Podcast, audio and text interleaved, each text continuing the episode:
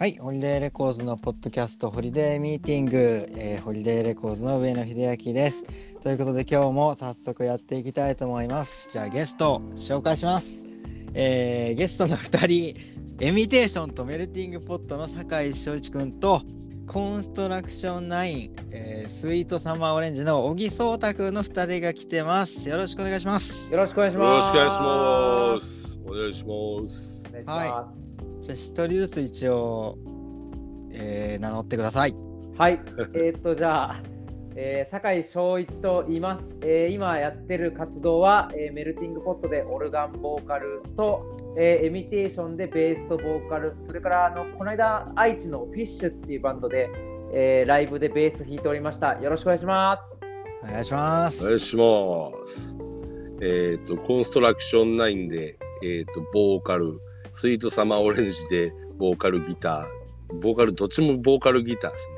これやってます。小木壮太です。よろしくお願いします。お願いします。お願いします。はい、よろしくお願いします。お願いします。すごい、むちゃくちゃ久しぶりだし、この3人ねで喋るのは初なんじゃない、初ですね。初めてかもしれないです。初めてですね。だいぶテンション上が低そうに聞こえるかもしれないですけど、だいぶテンション上がってます。僕もこの日すごい楽しみにしてました。うわ、すみません、ありがとうございます。楽しみでしたね。あの、この間、翔一がメルティングポットで出てくれてね。はい。そうですね。あの9月にちょっとアルバムを出しまして、その関係でうんホリデーレコーズにおんぶに抱っこって感じでした。いやいやいやいや。いつでもはい。いや、その時に、なんかまだまだ喋り足りないってことになって、はいはいなんか、そうたくんと喋りたいってことになったんですよね。めっちゃ嬉しい。そうです。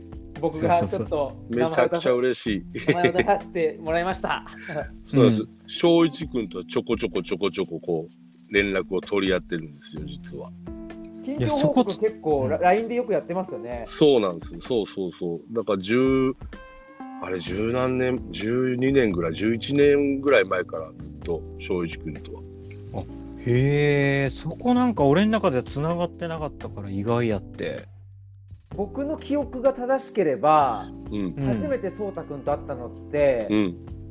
ザ・ローカルアートが出てる、うん出てたうん愛知のラなんかライブハウスのなんかブッキングかなんかでうん。うん。うん。そ僕らザ・スイッチャーズが出てう。て、うん。でコンストラクション9もその時に多分出てたと思うんですあれ何の企画だったかちょっと覚えてないですけどでもローカルアートはいたような気がします多分ね、ローカルアートのツアーでアポロシアターやった気がすあそうるな。アポロシアターでしたアポロシアターだった、うんスイッチャーズに衝撃を受けて、いや僕ら僕らこそですよコンストラクション9初めてその時見て で、そう、ブライアントのスプリットのアルバムでの名古屋編で、どうしてもスイッチャーズとやりたいっつってイベンターの人にお願いして、スイッチャーズとやらせてもらって、あれクラブロックンロールでしたよね。ロックンロールで、そうそうそうそうそうそう。そもうそこからのずっと仲良くしていただいてるというか、そうたくにもも話を聞いていただいてるというか、う、こちらこそです。すごいね、なんか2010年代のライブキッズが発狂しそうな。い。きなり。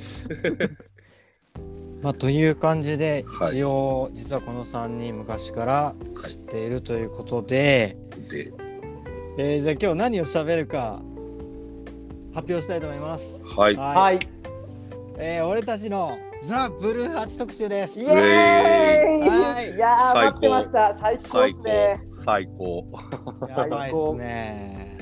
いや、ブルーハーツといえば、終わってっていうのを翔一君が思ってくれたのが最高。いやいや、もう本当にそうたくん以外考えられなかったですよ。お最高ーうんうんうん。結構常にそんなやり取りもしたりして、そうですね、えー近況報告のたびにその話してますね。そうその話をして、そんなことある？そうなんですすごこの季節になってきましたよっていう。そうですね。どうね季節の関係ある？そろそろそあるのんですよそのアルバムのアルバムの季節ですよ。そうなんですよ。ね、それをちょっとうん。冒頭に話してしまったらちょっともったいないかな。そうですねそうですね。ここからちょっと。わどうしうんここからじゃあわ何から話していこうって感じではあるんですけどでもなんかキングさんが、はいその、はい僕ザ・ブルーハーツ直系っていうのもちょちょっと意外ではあるんですけど、うん。キキングさんも結構ブルーハーツしっかりめに通ってきてる感じですか？えー、いや2人には負けると思うんだけどうんあのーイメージもないと思うんですけどブルーでもブルーハーツはもう通ってる通ってないじゃなくて通ってるだろっていう前提ってぐらい好き通ってます。ああ、その当たり前にあったっていう感じですね。あーなんかねえっ、と小学生ぐらいの時に初めてはい。聞いたんですけどほうほ遭遇したんですけど、はいリンダリンダでう。おーはいはいはいはいはいはいなんか小学校の帰りの会かなんかでヒット曲を流す習慣があったんですよ。はおー当時はいはい。でそれで他になんか米米クラブとかなんかだよねとか当時のだよね懐かしい。懐かしい。だよねイーストエンドプラスより。流れてたんだけどその中に誰かがあ生徒が多分聴きたい曲持ってくるみたいな感じだったんだけどリンダリンダを持ってきたやつがいてでリンダリンダ何この曲なんか聞いたことあるもありつつ、はいはいそこですごい記憶に残った覚えはあるんですよね。なるほどなるほどなるほど、はいそいつもゲストに呼んだ方がよかったっすけど。それ確かにいや今何してるか知らんし。まあ、でも結構この先輩とわてとか、まあ、もうちょっと上の世代の世代の人バンドをしとる人なんて多分もう DNA 的にこのブルーハーツがこの刷り込まれてるとうんうんそんな感じはするんですけど、うんうんうんうん。そうっすね。まあ言ってもハイスタ世代だから、まあ確かに確かに。ハイスタブルーハーツは。ちょっと前の人が多分ジャストなんだと思うんだけど、ジャストはそうですよね。うん。そうですね。逆に二人はなんで出会う出会うきっかけがあったんですか？おー。ブルブルーハーツですか？うん。僕はね地元の先輩です。完全におおそれは学校のななんか先輩それともなんかこう地域のなんかそういうちょっと、まあ、悪い先輩みたいな感じですか？いやえっとね これもちょっと話せば長くなるあもうそれを紐解き紐解きましょもともとその中学校の時にバンドをやっていて、う。はいはいはい。うんそこのベースのお兄ちゃんがブルーハーツがめちゃくちゃ好きで、おおで恥ずかしながら家出をした時にその家に1ヶ月ぐらいこう泊めてもらってはいはい。え？はいすごい長っ。そういやもうブルーハーツみたいなエピソードなんだけど。はい そうで夜な夜な僕が出ていくのをうん。ほんまこれ3日前ぐらいにこの話その先輩としてたんですけどはいはいはい。お前が出ていくから俺の部屋に呼ぶしかなかったっつってでその部屋に呼ば夜に呼ばれてブルーハーツとか、うんまあラフィンドーズだったりとかおおー聞いてえやば。うん。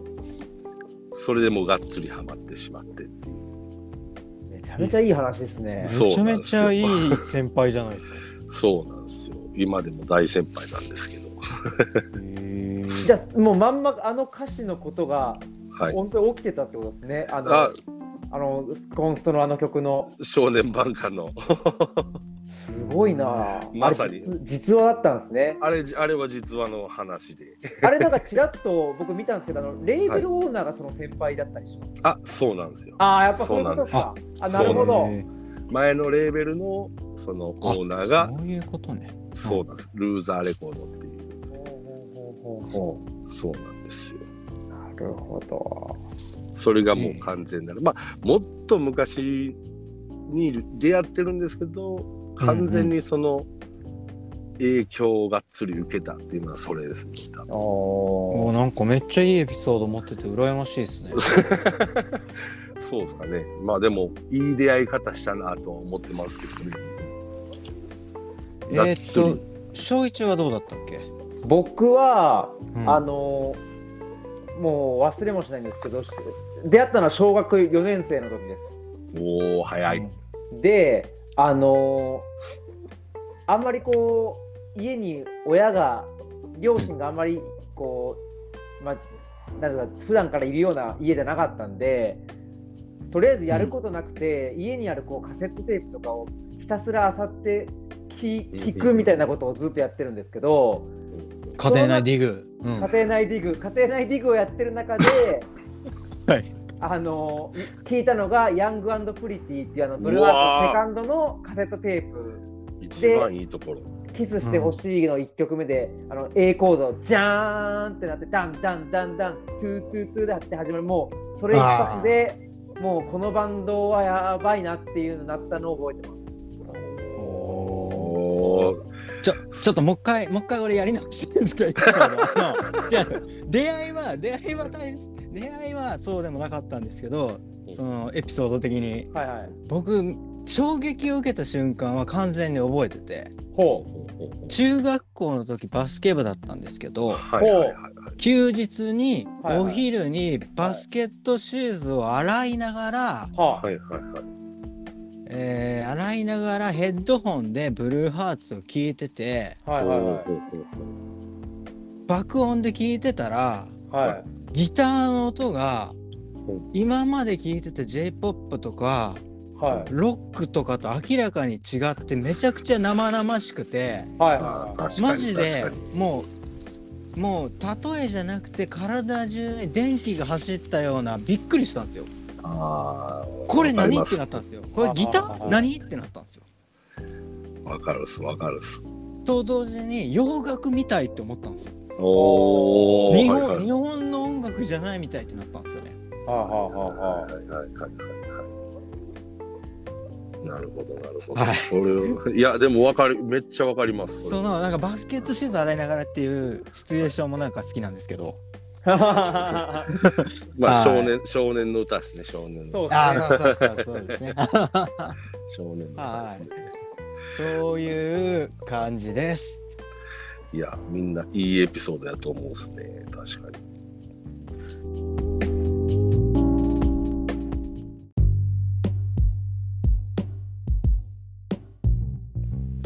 えー、じゃあ、どう、ちょっとテーマを決めて喋ってみようかなと思うんですが、ほい。いですか、はい。なんか最初、え、じゃあせっかくなんで、はい。はい。そのブルーハーツの歌詞で、はい。好。きなフレーズ、思い入れがあるフレーズとか、ありますか？うわーもういっぱいありすぎて困る僕もいっな。ぱいあるけど、でもちゃんとあの僕今日食ってきたんでちゃんとあちゃんと食ってきたんであの言えるようなのはちゃんと作ってきましたよ。おお。じゃあ、正一から言ってみますか。あのまあアルバムとしても好きなアルバムなんですけど「ダグアウト」っていうアルバムに入ってる2曲目の「緑の葉っぱ」って曲があって、ああいいですねでいいですねはい。緑の葉っぱの曲のうん。感想を開けた後ぐらいのもう一回 A メロのバースが来るところで、はい。あのマーシーとハモりながらルール破ってもマナーは守るぜって歌詞があるんですよ。はいはいはいはい。もう僕はいそれが一番好きな歌詞かもしれない。それはね、結構教訓として刻まれとるよですよね。ね。じゃあで、うんうんなんかこのなんていうかなこの昨今のちょっとその変な潔癖主義みたいなのにもちょっと僕は当てはまるんじゃないかなと思うんですけど、確かに確かに。あんまりその善と悪とかこう、うん。なんだろう正と誤っていうんですか正しいか誤ってるかとかっていうその2曲でこう、うんあんまり物事を白黒はっきりつけすぎるのってちょっと僕なんていうんですかこう危うい方向に行ってるような気もしててっていうかはいはいはいはいはい。まあこんなこと言うとちょっと誤解を招くのかもしれないけどうん。ルールなんてはっきり言って破るためにあると思うんですよね。あのうんうんうんなんていうんですか、じゃあうんもちろん守った方がいいんだけど、うん。あの、うん。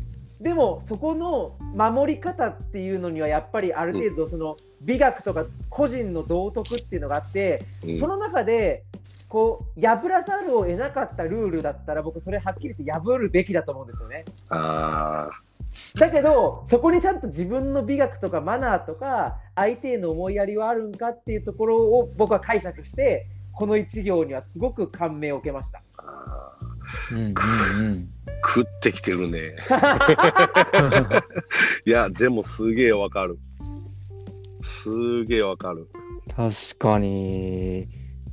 そう別にこれだからだからそのルールを破れって言ってるわけでもないし、別にこの曲がそういうことを推奨してる曲でもないし僕もそういう受け取り方をしたわけじゃないんだけどなんかルールを守ることにこだわりすぎてマナー違反をしてるようじゃ僕はちょっとナンセンスかななんていうふうには思った確かに確かに。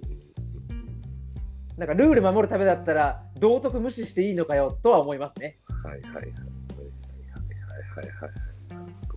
なんか本当なんかいろんなことを考えるうん。なんか指針になるフレーズですね。ほんまいや、にね本当にそう思います。なんかラライブハウスとかはさライブ問題とか最近よく取り出されるけど。うんうん。確かに。もうライブハウスにこの歌詞貼っといたらいいのにね。いや、そう確かに。ルール破ってもマナーマナーをぜ守るねえもうそれで全部型がつくと思う。いや、それでほん ほんまに、まさにほんまにそれは思う。特にパンクの現場とかそれで成り立ってる感じですよね。うん、まさにそうだと思いますけどね。あーでも結構僕の好きな歌詞もそれに似てるかもしれないですね。おー。あー。うわブルーハーツの特特徴というかやっぱ影響力すごいのは、受け止めた方がの人生の考え方に影響するところですよね。はい。それはほんまにじゃあ壮太君どうぞ。はい。僕はね、うん、セカンドのヤングプリティの入ってるチューインガムを噛みながらって曲があるんですけど、名曲。そうなんですよ。これでね、これも2番だったかな。疑問符背中に背負って、僕は毒づいてやるんだ。わ大人の顔をしている人に僕は毒づいてやるんだっていう歌詞があるんですけど、うんうんうん。あお僕もその歌詞好きだ。そう。で、結構これ、さっきのやつに似とるかもしれないですけど、うんいくら大人でも、こう、正しい、正しくない、じゃないですけど、うん自分、まあ自分の中のこの正義というか、信念というか、ポリシーというか、うんうん。まあ結局それが後々間違ってたかもしれないですけど、そのなんか自分のその考え、自分がちゃんと考えたことを最後まで、こう、うん貫かなあかんようんっていうのをなんか教えられた歌詞です。うーん。そうですね。そうなんですで、よ。これ、また不思議なのかっていうか、不思議なのか、不思議じゃないのかもしれないけど、うん僕が今紹介した緑の葉っぱって、うん作詞作曲河本大翔なんですよ。はい。で、チューインガム噛みながらは、作詞作曲真島正俊なんですよそね。うなんですよ。でも、言ってることって同じっていうところが。これなんか、おうん、不思議というか、いや、不思議じゃない、もう運命なのか、出会うべくして出会ってる2人なのか、言ってること同じだけど、これ作詞作曲者違うっていう。そう最初なんか作詞作曲2人がやってるって知った時衝撃だったもんね。ああ、確かに。一貫性がありますもんね、どの曲にも。そうそうそう。確かに。でも、こう紐解いていったら、やっぱ、こう、全然、あこれはマーシーが作った、これはヒロトが作った、みたいなのは分かるんですけどね、なんかね、うんうん、分かってくるんですけどね。多分表現方法とかは違表現方うん法はね、だけど、うん、なんかメ持ってるメッセージっていうのは、うんなんか真の部分っていうのは、やっぱ2人共通したもの持ってるから、あ、うん一緒にバンド今もやってんだなって気あがしますようんめね。ちゃくちゃそれは分かる。うん、うんいや、面白いな。いや、まだ僕もチまだューチューインガム噛みながら、僕もめちゃめちゃ好きですわ。めちゃくちゃいい曲。いい曲。まだまだあるんじゃないですか2人。まだまだ。ももうういくらでもまだまだ。ありますよいくらでもありますよ。いくらでもある。いやー、もう、ありすぎて困るな。え、あのー、いいですか、あのー、あーどうぞどうぞ。僕、じゃあ次、この歌詞、もう今、ちょっと真剣なこと言って全然違うこと言うんですけど、はい。はいラブラブレターっていうトレイントうレインわの名曲。曲で、あではい。なんか分かってきた。はい。新しいステレオを注文したよ、僕のところに遊びにおいでっていう歌詞があって、ありますね。もうね、あの自分勝手な感じが僕は大好きですね。もうとりあえず自分の欲しいもん買ったから俺んとこ来いよっていうのが なんかもう片思いの一方通行すぎてもう僕は信用できますねそれぐらい女の子好きなんだなっていうかはいなんか普段音楽好きなやつがそれ言うにして口説こうとしてるみたいな。そうそうそうそうもう愛すべきバカやんっていう いいね。うんすごい信用できますねそのさっきのなんかメッセージ性とかとはまた真逆のところにあるんだけどでもうん純粋さっていうものでは2曲ともこう共通してるっていうかやっぱピュアなんですよねあめちゃくちゃ、うん、ピュアだと思う、ほんまに。だまっすぐだし自分が今思ったことっていうかだからルールも別に破っちゃってもマナーは守ろうぜっていうのもまうんあ傍から聞けば違うのかもしれないけど純粋さがゆえにっていうかで新しいもん買ったからとりあえず僕んとこおいでっていうその無責任さもなんかすごい純粋だなっていう確かに。これすごい好きな歌詞ですね。ちなみにキング先輩は何かあるんですか？いやなんかめっちゃむずいんすけど、い。どれっていうかまず、はい。リンダリンダのはい。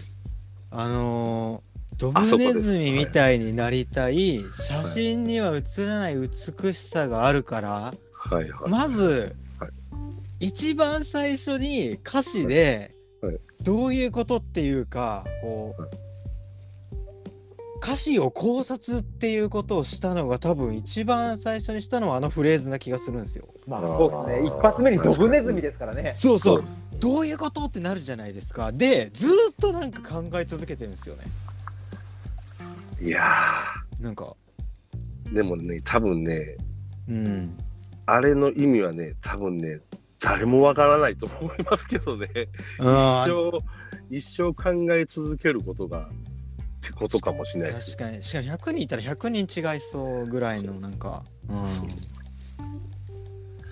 であれなんかなんか何語か忘れたんですけどうんうん、リンダっていう言葉には美しさっていう意味が確かある気がしますよ。あ確かどっかで。うん、どっかで見ましたよね。うん、あったあった。あっただから多分その河本大翔が思うそのうんもののものの美しさっていうもののその広となりの解釈っていう多分曲なんですね。あれその、うん。美しいっていうのはどういうことその着飾ったものでも、うん。ブランド品装飾品を身につけることでもなくて、その街中をうこう意味嫌われてるドブネズミっていうものにこう、なんてはみ出し物を例えていや、高いもん身につけてるやつよりそのまあ俺たちみてえなボロボロのジーンズ履いてる方がよっぽど美しいじゃねえかっていうことなのかなっていう、うんうんうん。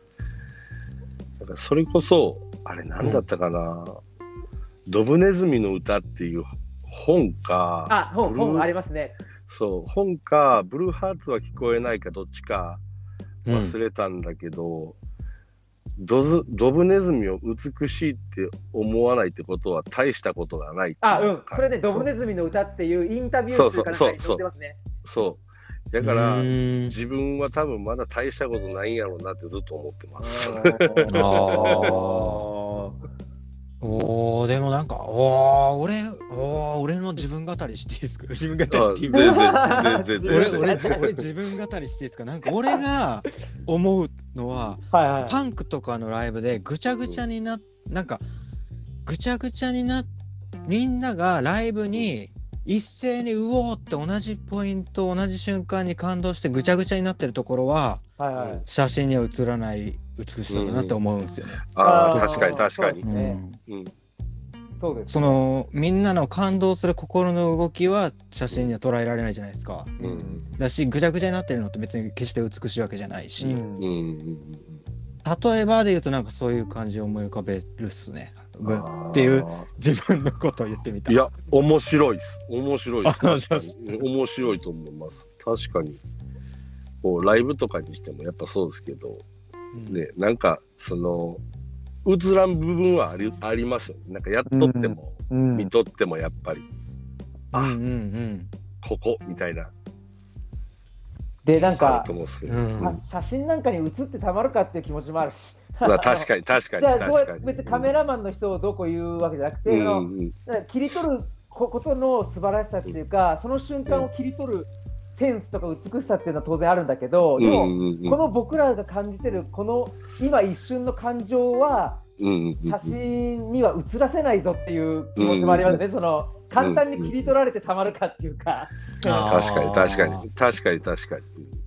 だからなんかこう、うん、もっとこう、なんだろう、こう体験していきたいし、もっとこう感じていたいなっては思いますよね、なんか。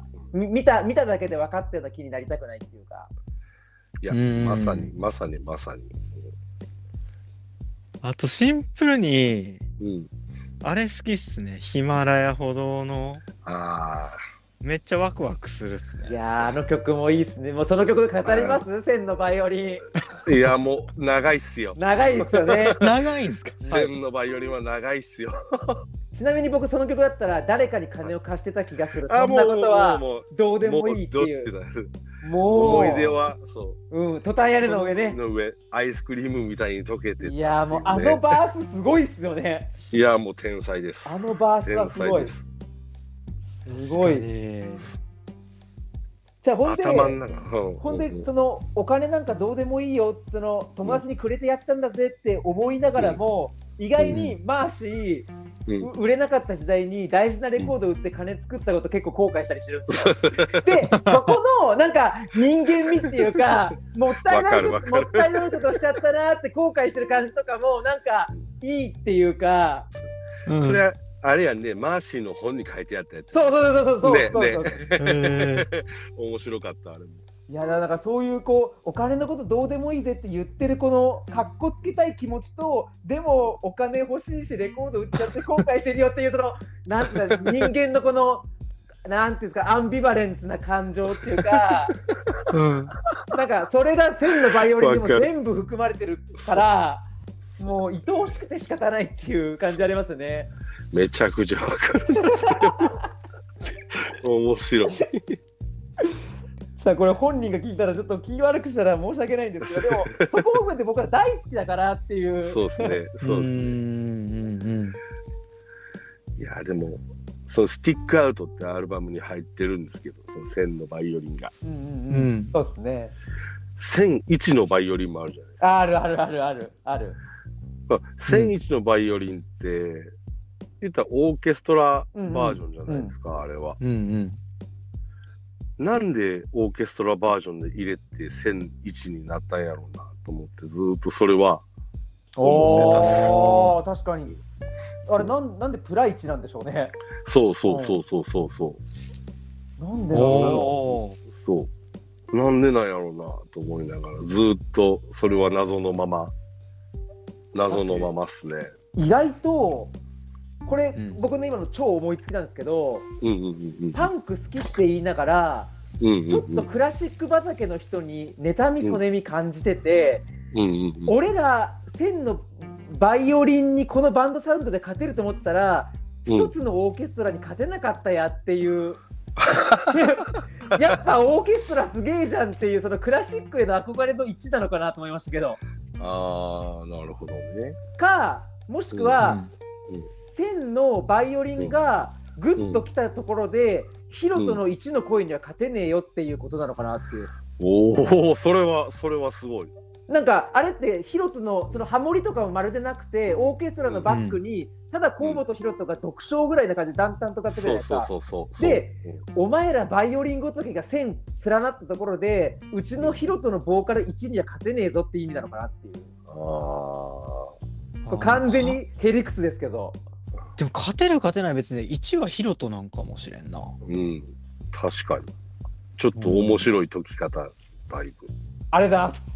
いやもう、だいぶ面白い翔太君に説明してもらったらもう本望ですよ。いや、めちゃくちゃ面白い、ほんまに。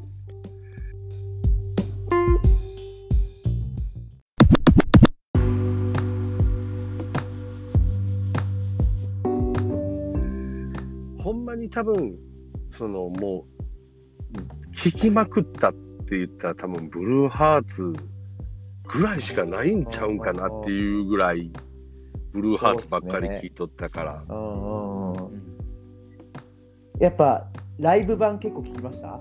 ライブはめっちゃ聴いた。一番好き。ライ僕もそのライブ版？うん。僕もライブーオールソールドアウトオールオールドソール。それそれそれ。えこれがベストなんじゃないか説？いや、まあ、確かに、その、まあ、ライブ版まあでも一番いい一番一番いい一番いいですね。うんうんうん。あの月の爆撃機のやるよやるよが入って、そう。で、俺あの、うん、USA ツアーのやつも入ってるし。Good evening, we are the from Blue Heart from Tokyo.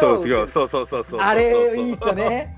いや、俺が好きなのは青空のちっとも青い空じゃなくてごめんね。あ、ごああるあるあるあるあるあるある。なんて優しい人なんだってなったから。そう。でちなみにちょっとキングさんこれ先輩だけ訂正させてもらっていいですか、え、なんすか？はい。こ。れライブオールソールドアウトの青空じゃなくて最後のヤオンのや6月19日と18日の 2days のヤオンのやつ。そうヤオンのやつあ、そうなんや。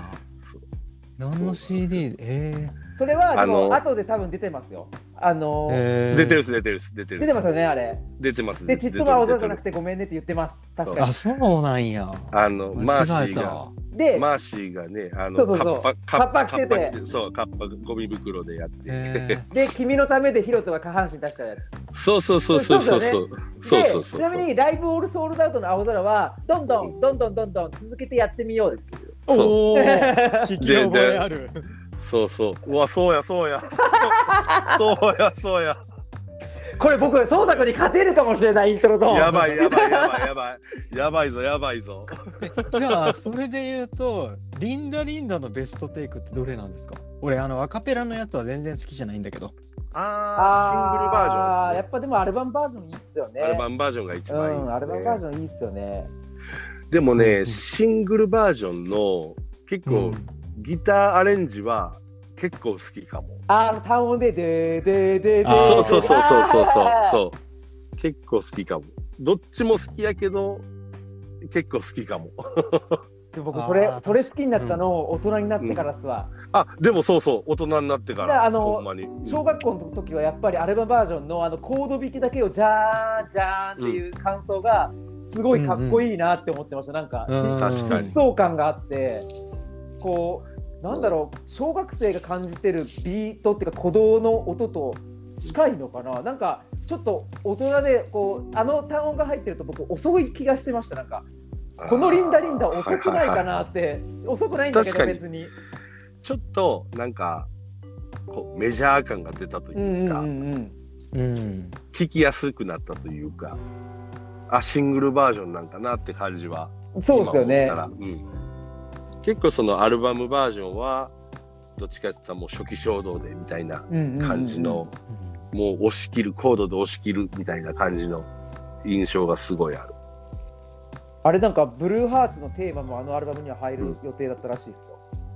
結局じゃああれはえでもブルーハウスのテーマって？なんか後にかそうインディー版で出てるんだけどやっぱ人殺しっていう歌詞がちょっとなんか。レコンリンにかかりそうみたいな感じになってはい本当はファーストに入る予定だったんだけどなんかちょっとうん。やっぱ省かざるを得なかったみたいなのもどっかで読みました。へ結局スーパーベストにも入らんかっうん入ってないですねスーパーベストにも。ね。うん。ー。あそうかそうか。で僕それ初めて聞いたのがあの、うんうん。ミート・ザ・ブルーハーツっていうなんか USB 版を2枚にコンパイルしたなんか版がうん。解散あうんうん。出てますよね。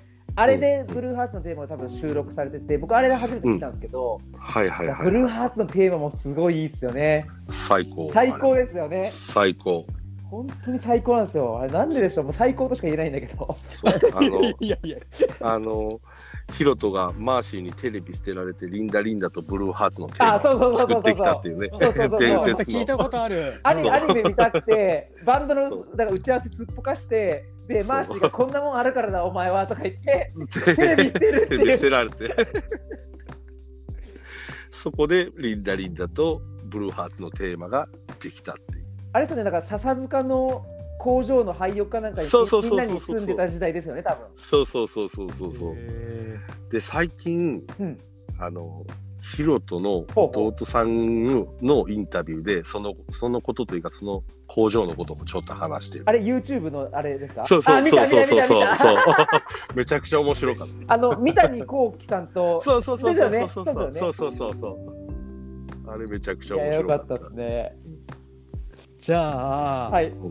この辺であ、テーマ変えますか？テーマ変えましょう。一応だちょちょっと一つだけ一つだけ一つだけ最後にもうこの歌詞だけはどうしてもっていうのがあってあ、どうぞ聞きたい、聞きたい。うん。もうこれはもうマジでブルーハーツの究極を極めたっていうやつがあってはいはいはい。誰の上にも雨は降るけど時々そ知らぬ顔をしてチャンスも降ってくるっていう。うわー、その歌詞出しますか。うわそう。ー、それ出したらもう今日番組終わっちゃう。そう。百百人一首みたいな。なんすかそれ。いやこれはねダグアウトダグアウトっていうんうんううん。アルバムの最後の曲に入ってるんですけど、あれのヒロトのブルースハープもいいんだよな。そうなんですよ。そうなんですよもう死んだ時はこの曲かけてくれいやー。空前絶後そんな風な生き方できたらっていう。そう。いやーいい曲なんだよなあれ。まあでも深追いしたらちょっとこれまた長くなるから、そうっすね。歌詞はやばいっすね。なん ぼでも出てくするから。ごいな。